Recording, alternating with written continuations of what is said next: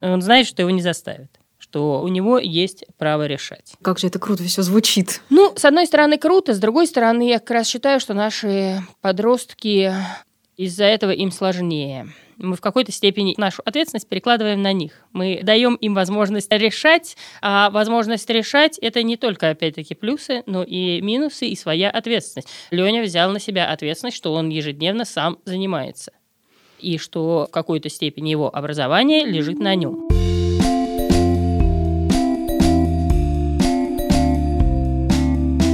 Привет! С вами снова самый честный подкаст о материнстве «Ты же мать» и нас здесь трое его ведущих. Меня зовут Настя Красильникова, у меня есть сын Федор, ему три с половиной года. Меня зовут Саша Давлатова, у меня трое детей. Сын Миша, ему 19 лет, дочка Маша, ей 13 лет, и сын Костик, ему 6 лет. Меня зовут Настя Хартулари, и у меня есть дочка Варя, ей 2 года и 5 месяцев. У нас последний выпуск этого сезона, и мы вернемся к вам совсем скоро, после небольших каникул. Да, скорее всего, мы э, появимся снова в ваших приложениях, где вы слушаете подкасты до конца осени. Поэтому расстаемся мы ненадолго. А сегодня мы поговорим про домашнее образование. Как вы, возможно, помните, в начале сентября мы здесь все вместе дружно рассуждали про школу. Мы спрашивали у Саши, что нас ждет, когда наши дети туда отправятся. Как вы, возможно, уже знаете, многие родители отказываются от этой практики водить детей в школу и учат их э, каким-то альтернативным альтернативными способами. И вот сегодня у нас в гостях Ирина Шимко, ведущая аналитик лаборатории Касперского. У нее трое детей, и средний сын ее учится дома, у него домашнее обучение. И мы с ней подробно поговорим про то, как это организовано, про то, какие есть сложности и радости в таком формате, зачем он вообще нужен и кому он подходит. Ира, здравствуйте. Здравствуйте. Сегодня наш подкаст поддержал голландский бренд детских колясок «Бугабу», за что им огромное спасибо. У Бугабу есть коляски для самых разных семейных ситуаций. И для тех, кто много путешествует с детьми, и для тех, кто часто ездит на машине с ребенком, и для тех, кто воспитывает погодок или, наоборот, несколько детей разного возраста. А 15 сентября у бренда появилась новая модель – коляска для города Бугабу B6. Мы подробно расскажем о ней в сегодняшнем эпизоде, но чуть позже.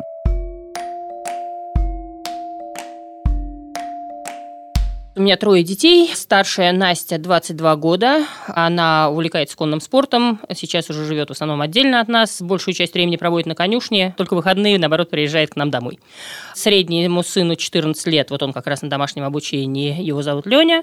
И младшая Андрюша, 11 лет, пятый класс пока еще не на домашнем обучении, хотя очень мечтает. А почему так один на домашнем обучении, а другой... Э, Потому что один ходит? уже дозрел до того, чтобы заниматься более-менее самостоятельно и чтобы за ним не следили учителя, а второй еще для него нужен слишком большой контроль, и тогда я не смогу не работать ничего, а только заниматься Андрюшей и его обучением. Расскажите, пожалуйста, как вообще все это работает, как все это выстраивается, что такое домашнее обучение? Домашнее обучение вообще бывает разное, начиная от анскулинга, это когда родители, там, например, уезжают в кругосветное плавание на яхте на год, и дети не занимаются примерно ничем, ну или тем, что им в данный момент интересно интересно. То есть нет никакой ни программы, ничего. Когда-нибудь они, конечно, сдадут на аттестат зрелости, но к тому времени, может быть, что-нибудь узнают угу. по школьной программе. А так, в принципе, родители с ними занимаются чем интересно. В нашей системе есть два типа. Это заочное обучение, это когда ребенок прикреплен к школе, и школа ему выдает программу и контролирует. И семейная форма. Вот у меня Леня на семейной форме обучения. Это когда только ежегодные аттестации. А все остальное э, родители решают, как обучать ребенка э, самостоятельно. У нас с ним не совсем такая форма, потому что он прикреплен к онлайн-школе, э, где у него есть ежедневные занятия, ну, практически в школьном режиме. Единственное, что он сидит перед компьютером, слушает лектора, потом выполняет домашние задания. А эти домашние задания кто-то проверяет? Они в основном в тестовой форме. Там есть некоторое количество э, заданий, которые проверяют э, живые люди, но большая часть — это тесты. А чье это было желание перевести Леню на такое обучение, ваше или его? Это скорее получилось вынужденными обстоятельствами, потому что Леня отказался в какой какой-то момент ходить в школу. Ну, точнее, он не то, что отказался. Вечером он мне говорит, что да, хорошо, завтра я пойду. С утра он мне говорит, ой, что-то у меня голова болит, можно я не пойду в школу. А сколько ему лет было в этот момент? 12. Э, ага. Вытаскивать насильно 12-летнего ребенка из дома сложно. Объяснять учителям каждый день, почему Леня у меня не пришел в школу, ну, сколько-то времени, ко мне, учителя ко мне хорошо относятся, я могу, но меня само уже начинает бесить эта ситуация. Вот. Мы договорились с ним, что есть такой вариант, хочешь, попробуем. Леня человек такой сомневающийся, поэтому он не мог сказать ни да, ни нет. Но когда мы на следующий год, вот он шел в восьмой класс, 2 сентября было 1 сентября, он радостно пошел в школу, пообнимался с одноклассниками, я его проводила, все хорошо, думаю, ладно, все. Вроде как пережили за лето. 3 сентября я рано утром уехала в офис, и вдруг мне в Телеграм пишет, можно я не пойду в школу, что-то у меня живот побаливает. Ну, в тот же день я сказала, что Леня все. То есть, по факту, это было мое решение, но к нему привело его поведение просто безвыходная ситуация практически. А он объяснил чем-то, почему ему вдруг разонравилась школа? Нет, он как раз он не мог этого четко объяснить, просто вот в этот момент ему не хочется идти. То есть у него не было никаких конфликтов с одноклассниками, у него не было конфликтов с преподавателями. Я разговаривала с его классной, я разговаривала с психологом школьным. Все хорошо отзываются, что да, замечательный мальчик, все хорошо. Ну да, когда-то там не делает уроки, но все бывает у мальчишек 12 15 лет. Но ничего криминального. А вот у меня сразу вопрос. Ну вот хорошо, я пошла на поводу ребенка, который просто вот не ходит в школу. И я вот пошла, заплатила. Это же платно, правильно? Да. Заплатила. Ну и он нифига не слушает эти лекции дома, да, ничего не делает. И чего тогда? Тем более проверить еще сложнее. Ну, в школу он хотя бы ушел, и, возможно, там пришла смс, да, вошел, вышел из школы. А здесь он сидит дома за компьютером, ты работаешь, а что он там делает, тоже непонятно. Страх такой потерять контроль полностью над образовательным процессом. Нет, ну, во-первых, не было страха, потому что, когда он не ходил в школу, он с удовольствием занимался со мной. Он А-а-а. делал все домашние задания. А-а-а. Он э, готовился к тому, чтобы на следующий день пойти в школу. Но в школу не шел. То есть у меня не было предположения, что Леня перестанет совсем учиться. То есть у него подростковый возраст либо еще до конца не начался, либо просто он прошел достаточно мягко.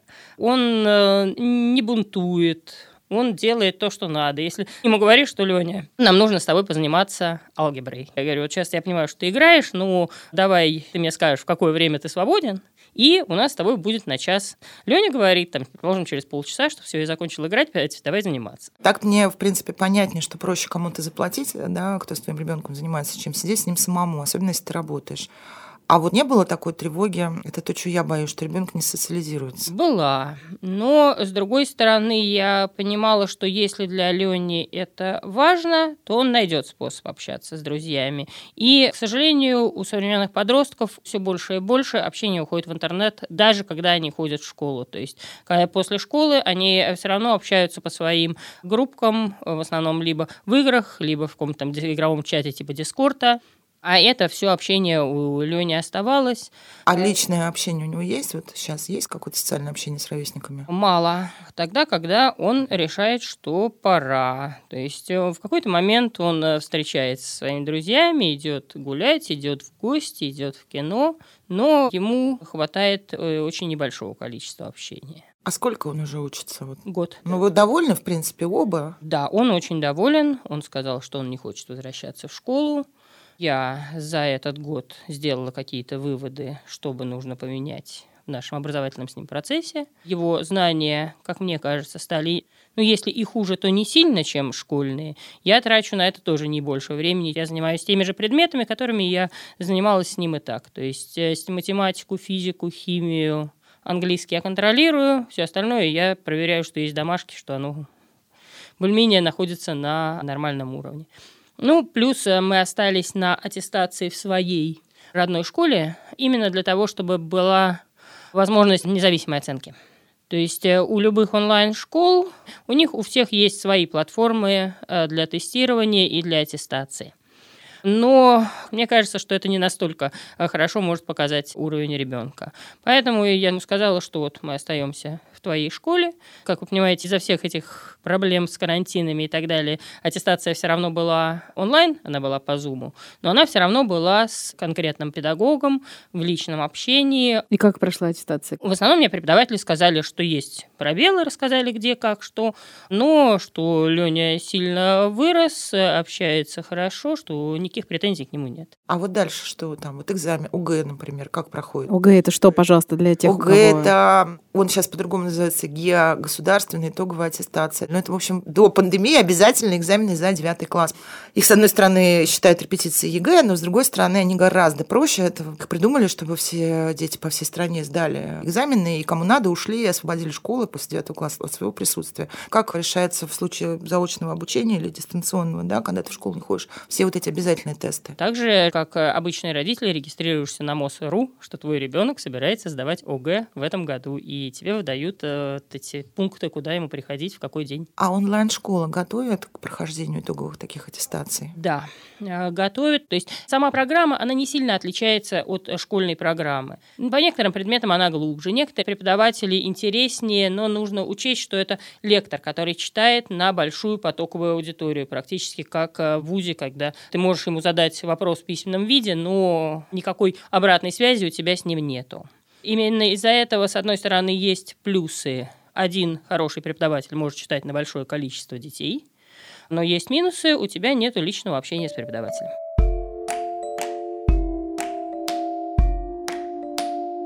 Вот за этот год э, такого обучения. Вот какие плюсы, а какие минусы? Вот я никогда, в принципе, для себя этого не рассматривала, потому что для меня очень важно, чтобы мои дети с утра уходили в школу. Сейчас за одним числом, я думаю, что Миша, в принципе, вот в старших классах, когда у него были проблемы, да, и в школе, и с общением, и он довольно интеллектуальный, то есть, в принципе, кто его знает, может быть, можно было это попробовать, и, возможно, он сидел бы дома и занимался. Но я боялась на себя взять эту ответственность, да, вот вы вытащить ребенка из школы. А сейчас я знаю, у меня знакомые, которые, в принципе, не рассматривают даже уже ну, младшую школу, да, то есть они не собираются отдавать детей, в принципе, в школу. Поэтому хочется у тебя спросить, какие есть минусы, а какие плюсы? А, ну вот если говорить про себя, я тоже с Настей боялась. Она тоже у меня просилась в средней школе а, на семейное обучение. Причем тогда это в Москве было даже в какой-то степени финансово выгодно. В тот момент еще правительство Москвы платило родителям за семейное обучение. Они э, давали какую-то часть денег, которые тратятся на ребенка в школе, давалось родителям. Про плюсы случае моего конкретного ребенка, что ему не надо никуда выходить, что ему комфортно. Он распланировал свой день, зная, что у него тогда-то такое занятие, тогда-то такое-то, вот это у него свободное время, здесь он может сделать там какую-то физкультуру, здесь он может погулять с собакой, а здесь он может поиграть. А он сам это время планирует или ты, ты ему помогаешь все-таки распланировать? Э, ну, мы с ним с самого начала, как только начался учебный год, вот в прошлом году, ну, про это еще рано говорить, поэтому будем говорить про прошлый, завели в Google календаре полностью все расписание занятий, выставили будильники, чтобы они его предупреждали, чтобы Google календарь всплывал поверх всех игрушек, э, Control-страйков и так далее. А в остальном я сказала, что, Леня, если ты не хочешь ходить ни в какую э, спортивную секцию, ну, то есть у нас было несколько попыток в прошлом году, одну выбрать, вторую, ну, не пошло. Я говорю, тогда с тебя ежедневная тренировка. Вот тебе гантели, вот тебе турник, вот тебе комплекс тренировок. А что за комплекс тренировок? Онлайн тоже? Нет, это я им просто сама составила примерно угу. какие-то. Короче, я слышу, прям вот слышу, что это все очень требует большой вовлеченности родителя. Да, конечно, это и есть семейное обучение. Оно Даже не если ты его платно прикрепил к какой-то школе, она прекрасная, у него там 153 дополнительных занятия репетитора, все равно, то есть эта нагрузка ложится на родителя конечно. дополнительная большая. Конечно. И э, школа сразу об этом предупреждает. То есть первое, что мне сказал завуч, э, когда я пришла говорить про перевод, что вы понимаете, что семейная форма – это вы отвечаете за образование своего ребенка. То есть можно передать репетиторам, можно передать онлайн-школам, но все равно это ответственность на родителей. Плюсы? Ну, для меня основной плюс – это комфортность ребенка. То, что ему очень комфортно в такой системе обучения. Я понимаю, что для какого-то ребенка это не будет так потому что ему, во-первых, будет очень сложно себя организовать, во-вторых, ему нужно общение. Очень многие же дети ходят в школу общаться, а не учиться. Мне таких детей не выдали. Мне вот одну выдали, и я теперь хочу сказать, что это не так шоколадно, как мне казалось, пока у меня был тот ребенок, который плохо общается. У этого тоже много обратных сторон. Тоже есть плюсы и минусы, да? Минусов много, да. А минусы, ну, конечно, основной минус – это то, что мы лишаемся передержки.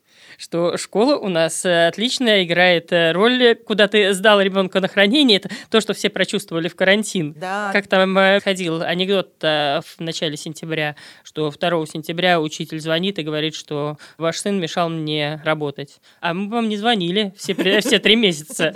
ни в марте, ни в апреле, ни в мае, что наш сын мешает нам работать. Поэтому, конечно, вот то, что ребенок не сдан в камеру хранения на полдня, это, наверное, основной минус. Находится дома, нужно контролировать, нужно понимать, что делает ребенок, нужно понимать, действительно, занимается он в этот момент или э, играет в Control-Strike, а это у него открыто фоновым окошком для того, чтобы потом мама увидела, что галочка стоит, что он присутствовал на занятии.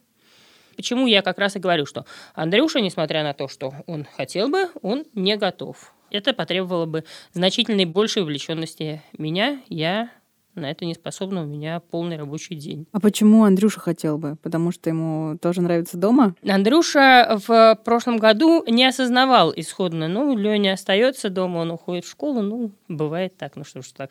А потом начался карантин. И Андрюша почувствовал, что дома тоже можно учиться, и что можно никуда не ходить, а здесь ты все равно учишься, ты все делаешь и э, вот получаешь все те плюсы домашнего обучения.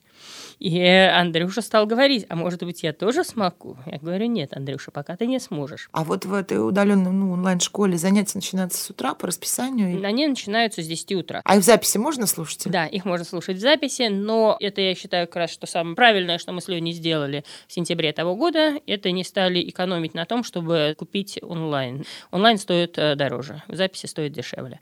Потому что это очень сильно структурирует день и неделю ребенка.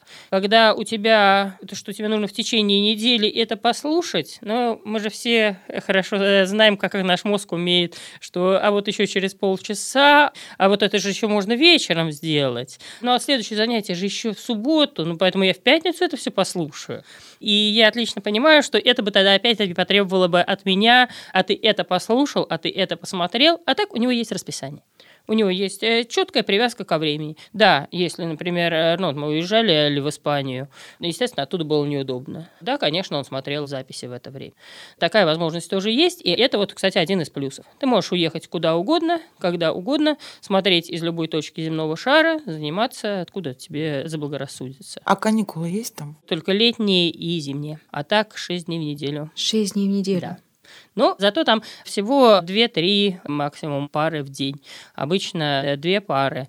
И есть еще дополнительные курсы второй половины дня. Это угу. вот как раз там, например, подготовка к ОГЭ. Ну, вот у Лени выбрана там олимпиадная биология, олимпиадная математика, физика, подготовка к ОГЭ. А если бы вы не записались вот в определенную школу, вот когда люди сами это все делают, это как происходит? Ну, тогда мама берет программу, закупает, уч... ну, точнее, нет, учебники не закупает, а учебники может выдать школа, к которой ты формально то есть это такая промежуточная ситуация. Ты вроде как в школе не приписан, но при этом эта школа обязана тебя аттестовывать, обязана выдать э, учебники. Ну, в общем, то есть все равно у тебя есть некая школа, которая э, так или иначе за тебя отвечает.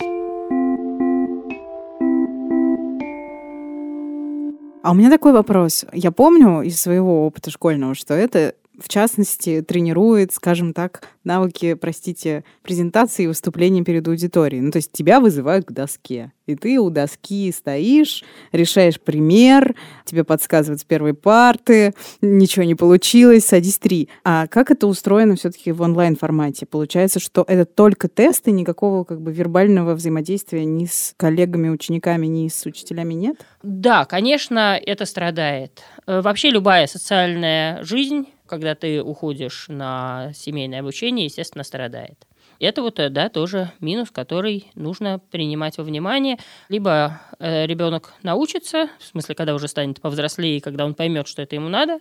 Но вот Лене я сейчас хочу взять такой короткий курс, э, называется «Самопрезентация», и мы с ним разговаривали про то, что возможно, стоит в какой-нибудь дискуссионный клуб или во что-нибудь вот такое, где тоже идут дебаты, пускай это идет онлайн, но это в небольшом количестве людей и разговор друг с другом. Soft skills. Да. Онлайн-школы тоже предоставляют такую возможность. У них есть во второй половине дня обычно какие-то вот эти клубы по интересам, в которых дети могут записываться и пытаться общаться. Ты пыталась его в какие-то очные кружки записывать, ну, в качестве компенсации? Ну, вот спорт не пошел, а еще какие-то попытки, да? Ну, вот э, в этом году я его записала явочным практически порядком в офлайн группу по математике. Ну, сказав, что зато я тебе разрешу не брать продвинутую математику в онлайн-школе. То есть у него, соответственно, высвободится, по-моему, три часа идут лекция плюс на выполнение домашнего задания. Но он уже ходит туда? Да, он сходил туда два раза И? и не отказывается ходить дальше. Я раздумываю над тем, что в следующем году, если Леня не захочет идти в школу. Я каждый год э, оставляю ему открытым э, все возможности. Хочешь, ты возвращаешься в школу, хочешь, ты поступаешь в какой-нибудь другой класс. То есть в этом году у нас была договоренность с ним, например, что ШБО – это школьная биологическая олимпиада, в отличие от многих современных олимпиад, которые стали использоваться для поступления. Школьная биологическая олимпиада, она до сих пор работает чисто на интерес, там интересные задания, и она никак не влияет э, на поступление ни в какие вузы. И там же проходит э, собеседование в биокласс э, при 179-й школе. Вот. И мы тогда с ним договорились, что пойдешь на ШБО, ну и сходишь на собеседование, вдруг понравится, вдруг захочется. А можно все-таки еще один глупый вопрос? То есть получается, что к доске их не вызывают? Нет. И отвечать на уроки не надо? Нет.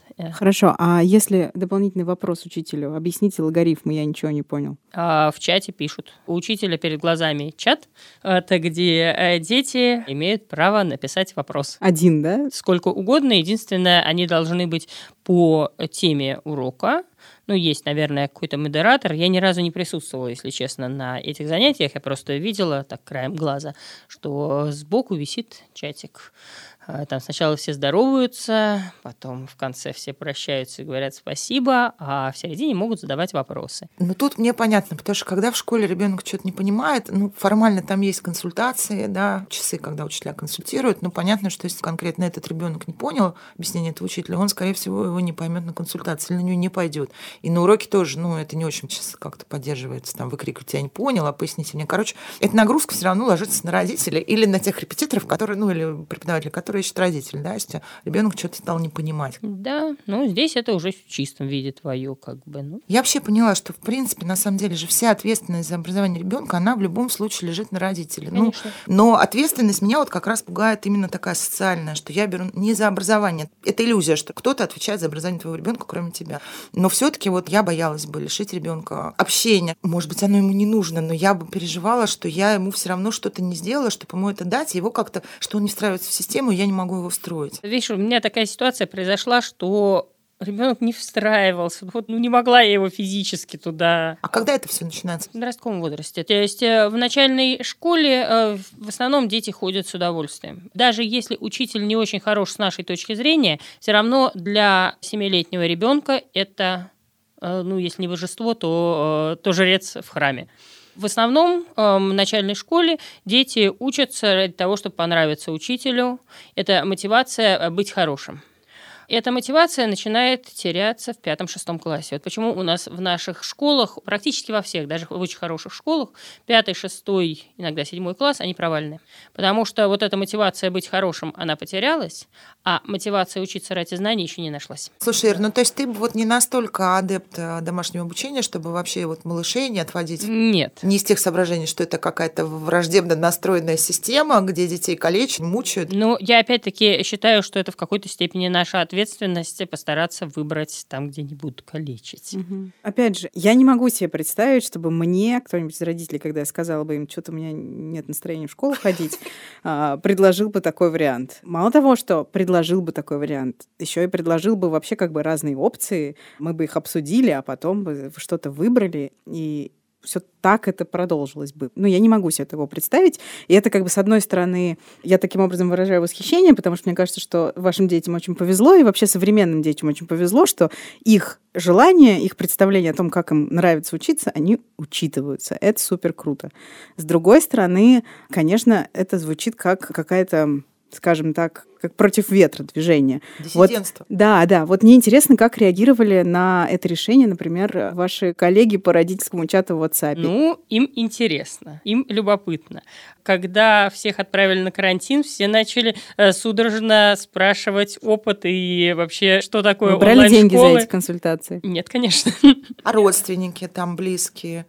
У меня мама бы ужасно переживала, например, и, наверное, да, считала, вот что я... Мама у меня очень долгое время об этом не знала. Муж, э, ну, он предпочитает просто в вопросах образования детей со мной не спорить. Он делает то, что я попрошу, например, там с Леней позаниматься физикой, а, спорить со мной, в какую школу пойдет ребенок или чем он будет заниматься, он это отдает мне, чтобы это была моя ответственность, а не наша совместная. Отвлечемся на минутку, чтобы рассказать про новую модель прогулочной коляски от партнера этого эпизода – голландского бренда Бугабу. Коляска называется B6, и это одна из самых компактных моделей в линейке Бугабу. Она легко складывается и раскладывается, даже одной рукой, а встроенная подножка позволяет коляске сохранить устойчивость в сложенном виде. Еще у B6 большие колеса с независимой амортизацией, благодаря которым коляска хорошо преодолевает неровности, например, ямки на городских тротуарах. Коляска оснащена бампером. Это ручка-ограничитель, чтобы ребенку было удобно и безопасно сидеть. А ткани люльки и сиденья изготовлены из вентилируемых материалов, которые обеспечивают климат-контроль. Узнать больше о B6 и купить ее можно в магазинах партнеров Бугабу. А еще в описании к этому эпизоду на сайте Медузы вы найдете ссылку на официальный инстаграм бренда Бугабу, где можно больше узнать и о B6, и о других колясках. А какие планы дальше? Ну, в смысле, у Лени. Он, например, уже понимает, куда он хочет пойти учиться, чем он хочет заниматься в жизни, и собирается ли он, если он собирается в университет, э, делать это в очной форме? Да, собирается в университет, он собирается однозначно в очной форме. У него много степеней свободы. У него есть э, возможность остаться на семейном обучении, у него есть возможность пойти в свою школу, его в его классе ждут с радостью у него есть возможность куда-то поступить. То есть, например, вот в школе, в которой он приписан, нашей 1561, э, есть классы при распределенной лицей высшей школы экономики.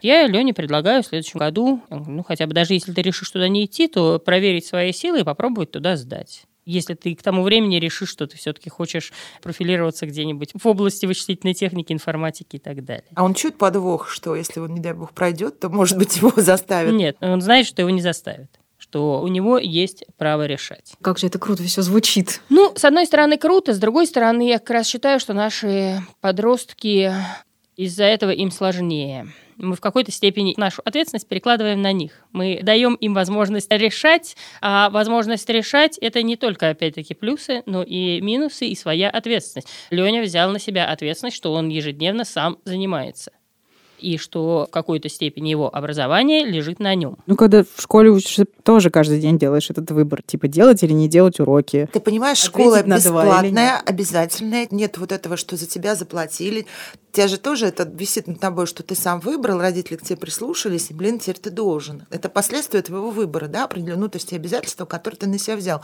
Обычная школа – это не обязательство, это как бы, ну, все ходят, ну, и ты хочешь... Ну, да нет. Ну, это, в меньшей это еще степени какое? внутри, ощущение в меньшей степени обязательств, чем когда... Тебя ругали в детстве за оценки? Нет. А, ну, поэтому ты не считаешь это обязательством, когда как бы у тебя э, пропуск домой – это не меньше такого-то количества пятерок, это все таки ну, это как работа, ну, серьезно. Ну, да, нет, я же ходила работа. в школу, я даже не прогуливала. Я пытаюсь сказать, что это немножко другое обязательство, то есть чувство ответственности перед родителями, перед семьей. У меня Миша сейчас, если решит бросить институт, ну и вот он разочаруется.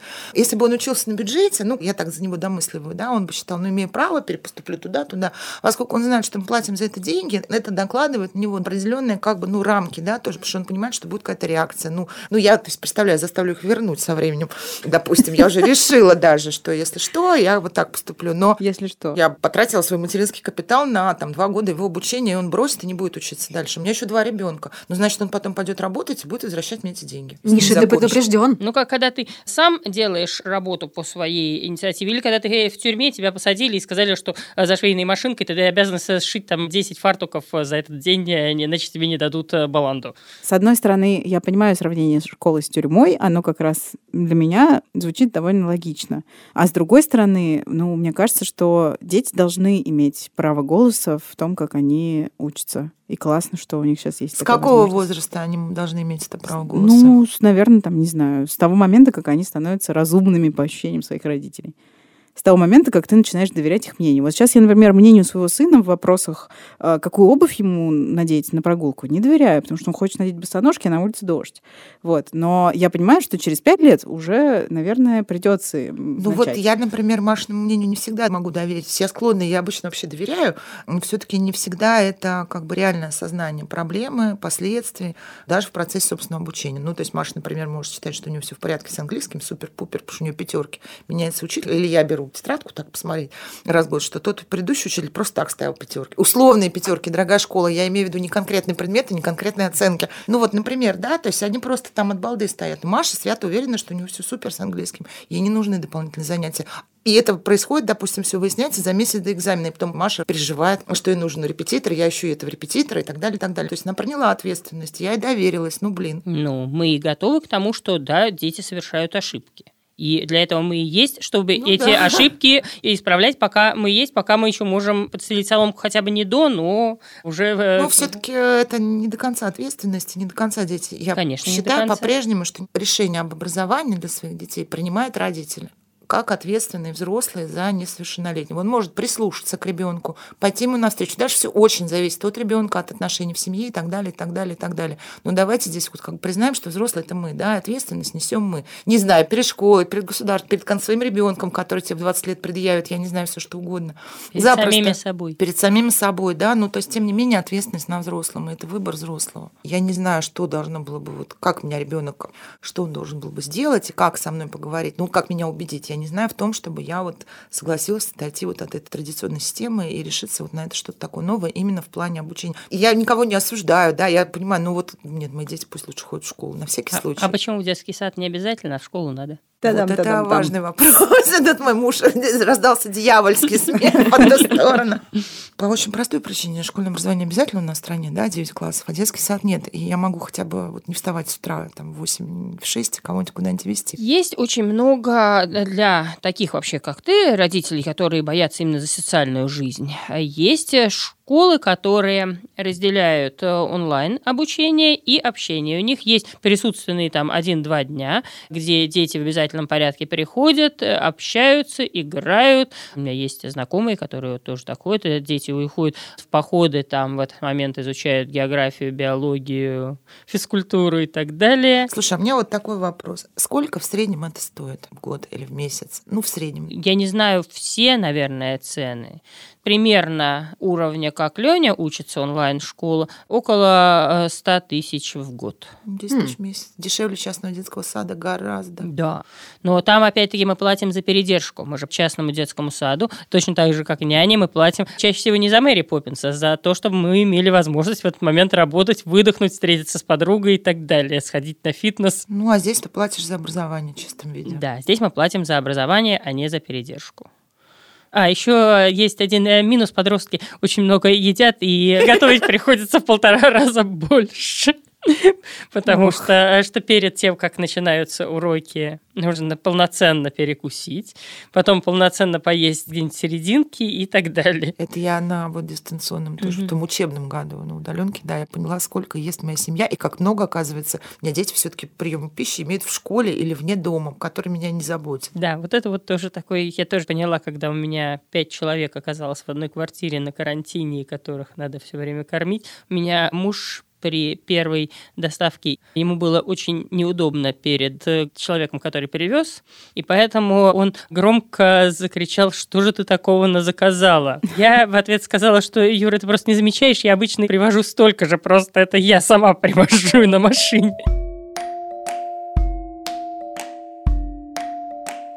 Вот Леня из-за того, что он столько сидит дома, он мозг ваш не жрет больше, чем если бы он ходил в школу. Дети, простите. Нет. И это его личная особенность. Ну, он это... много играет в компьютер, то есть он занят какой-то своей другой жизнью. Он... он читает, он играет в компьютер, он общается, он смотрит какие-то фильмы. У него нет потребности, он не выливает на нас э, недостаток э, общения вот э, школьного. Это вот хорошо. Это приятно слышать. Но вполне возможно, что если бы у меня был другой ребенок, то я бы вообще даже не задумалась о том, чтобы перевести его на семейное обучение, потому что ему нужно... То есть я знаю таких детей, которые не могли болеть. То есть они после болезни неслись в школу, потому что им нужно было общаться, общаться, общаться, общаться. Это вот у Лени была подружка в начальной школе, ей вот было необходимо. Она по-другому не могла существовать.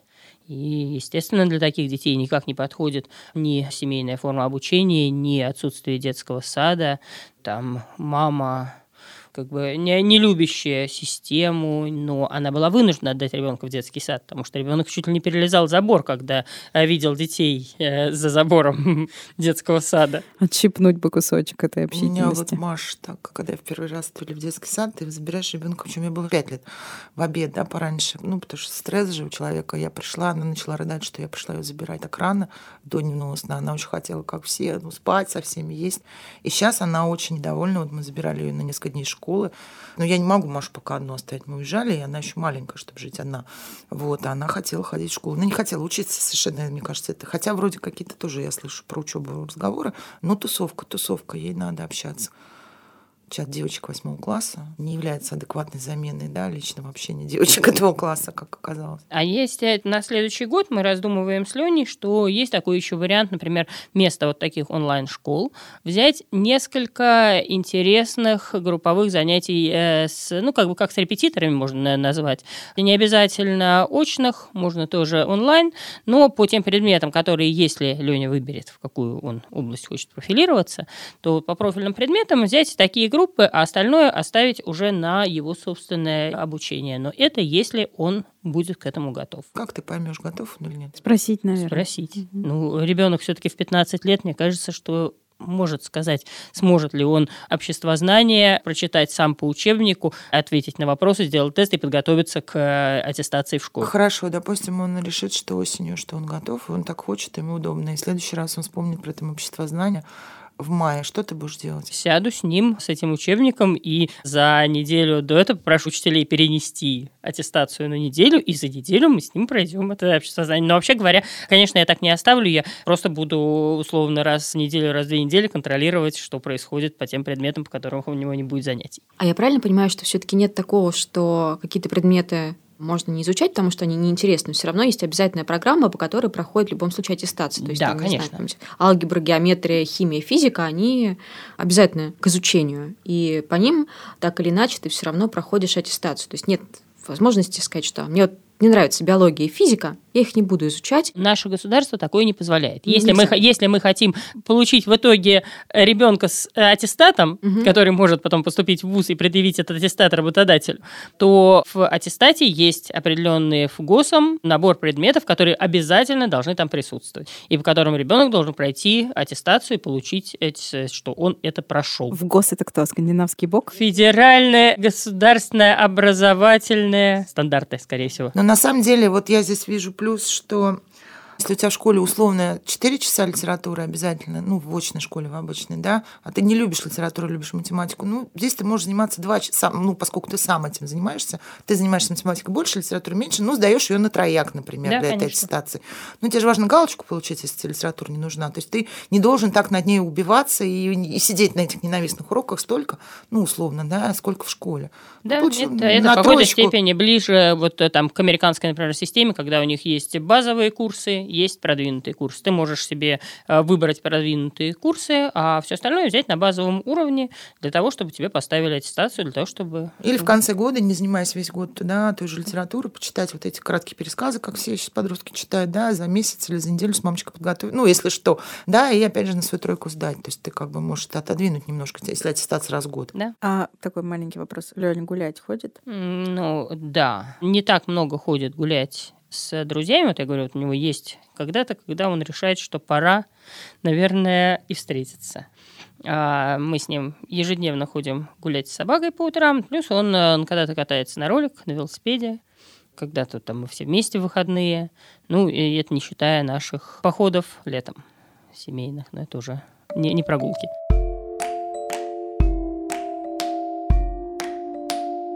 А если кратко, на что похож ваш обычный день? Наш – это э, мой Ленин, Ваш Андрюша. Леней. Наш В вашей семье? Я встаю раньше, я уже работаю к тому времени, когда Леня встал обычно. А Леня встает, э, говорит, что он готов гулять с собакой. Я говорю, что да, вот сейчас я доделаю то, что я сейчас делаю. и Мы с ним где-то минут на 40-50. Мы живем прямо на самом краю Битцевского лесопарка. Поэтому у нас, э, нам хорошо идти гулять. Мы уходим с ним в лес в любую погоду. Это и время пообщаться, подышать воздухом. А, Возвращаемся. Ну, у него скорее чаще всего там какое-то свое собственное свободное время за компьютером, доделать иногда уроки, ну, чаще всего, конечно, с вечера, но иногда бывает и так. Потом он завтракает, с 10 у него занятия. А с 10 я его обычно не вижу, он уходит в свою комнату, мы уже там переписываемся по телеграмму. Ну, это нужно учесть, что у меня сейчас до сих пор удаленная работа. Обычно у меня в моей стандартной доковидной жизни было два дня в офисе, остальное дома. Вот, потом в следующий раз мы уже мы с ним переписываемся по телеграмму, ну и встречаемся где-нибудь ближе к обеду. К тому времени уже приходит э, Андрюша. Ну и дальше, ну, я не знаю, мне кажется, что, вообще говоря, жизнь не сильно отличается от э, жизни, когда он был в школе. Ну, он э, в своей комнате за компьютером. Да, мы можем в любой момент э, увидеться. Да, можно попросить Лене, пожалуйста, загрузи посудомойку, а то там уже в раковине места свободного не осталось. Наверное, он стал больше готовить, он стал больше брать на себя домашних дел. Наверное, просто потому, что регулярно дома он их видит. То есть их не нужно уже заставлять делать, а просто он говорит, вот я сейчас все разобрал, пожалуйста, э, включи робот-пылесос, а то в комнате пыльно. Не до уровня самосознания Лёни в отношении домашних дел. Да, я просто... хочу сказать, что ну, вот Маша в восьмом классе, но она девочка, да, то есть можно считать, что они ровесники. И Леня, конечно, очень самостоятельно осознанный. Ну вот опять-таки, потому что он видит. У него появилось на это время, чтобы это увидеть, что вокруг него происходит. Ой, вот кажется. я согласна, кстати. У меня Маша утром уходит, приходит, ну, на псишколу, она гуляет, там общается, приходит. И мне, конечно, ну, мне ее жалко. Я вижу, как она устает, она встает в 6 утра, да, едет там с метро с пересадкой в школу и уже загружать его какими-то делами, да, домашними. Ну, в крайнем случае я что-то прошу, если реально вот нужна помощь, да, не в воспитательных каких-то целях, не в партнерских, а просто когда я его совсем уже в 7 вечера еще уроки делать. И в 10 она вырубилась уже, конечно. Это тяжело. Ну, конечно, тяжело. Если посчитать, сколько у нас дети заняты школой плюс уроками, то это больше, чем наш восьмичасовой рабочий день обычно. Семь уроков, скорее всего, у Маши нормальное дело, правильно? Семь-восемь даже, наверное, да. да. Перемены, ну, наверное, ты тоже в офисе не сидишь все восемь часов, то налить чаю, то кофе, то сходить с коллегами, а пойдемте-ка мы все попьем чаю вместе. Те же самые перемены можно тоже вполне учитывать как наш рабочий день. То есть вот э, у ребенка 7-8 часов, это только в школе. Плюс э, чаще всего 2-3 раза в неделю есть какие-то кружки дополнительные. Бедные дети. Э, плюс в этом возрасте обычно на домашку уходит, ну, тоже часа 2-3 как минимум. А уж если взять несчастных одиннадцатиклассников, то, конечно, им на семейном обучении сильно проще, потому что они тогда сосредотачиваются на подготовке к ЕГЭ по своим этим, а все остальное они действительно сдают на галочку. Я думаю, что мы обсудили все-все-все вопросы, все плюсы и минусы домашнего обучения. Мне лично, мне это кажется ужасно подходящей и очень созвучной мне идеей домашнего обучения, но я не знаю, что будет к тому времени, как Варя станет школьницей, что будет вообще происходить с образованием и с Вариной социализацией моим мировоззрением, но эта идея, мне кажется, ужасно созвучной. Безусловно, я вижу, что необходимо какое-то усилие, чтобы все это систематизировать и чтобы это было максимально эффективным, но мне кажется, все возможно. Лене большой респект. Да, и вам тоже. И вообще, Спасибо. да, очень классно послушать альтернативный опыт, и мне кажется, что это многих обнадежит и вдохновит кого-нибудь. И в финале эпизода еще раз напомним, что этот выпуск поддержал наш партнер голландский бренд колясок Бугабу. Бренд выпустил новую модель – коляску для города Бугабу B6. К ней можно докупить люльку, чтобы использовать коляску с самого рождения малыша. А когда он станет старше, люльку легко заменить на сиденье, которое будет расти вместе с ребенком. Узнать больше об этой модели можно в официальном инстаграме бренда. Мы обязательно оставим ссылку на него в описании этого эпизода на сайте Медузы.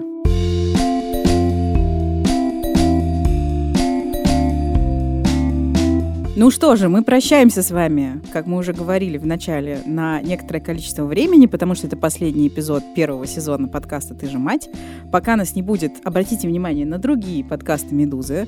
Возможно, сперва ради нас чем-нибудь порадует. Или э, есть еще замечательный подкаст «Калькулятор», подкаст про сериалы «Чего бы посмотреть», и, конечно же, новостной подкаст «Медузы. Что случилось?». Все это остается в вашем распоряжении. Пишите нам, пока нас не будет в эфире, письма на подкаст собакамедуза.io. Ой, я хотела сказать, что мы очень внимательно читаем письма И я лично хотела сказать большое спасибо девушке, которая недавно прислала письмо. Девушка, у которой нет детей, и она написала про то, как вели себя и ведут себя ее подруги, когда у них появились дети. Девушка просила не называть ее именем. И я хочу сказать большое спасибо за это письмо, потому что оно очень дружелюбное, но в то же время очень подробно, очень обстоятельно описано вот поведение людей, в которых я увидела себя. И я наконец поняла, как мое поведение могло задевать кого-то. Во всяком случае, я поняла, почему у меня были какие-то конфликты, да, и какие-то непонятные ситуации с подругами. Потому что я с этой точки зрения вообще ну, проблем никогда не смотрела. Да, поэтому, пожалуйста, пишите нам. Мы очень любим ваши письма. Они наталкивают нас на разные размышления и немножко рассказывают нам о внешнем мире. Ставьте нам лайки, звездочки. Пишите комментарии. Хорошие комментарии. Плохие тоже пишите. И до встречи этой осенью здесь же. Пока. Пока. Обнимаем вас. Пока-пока.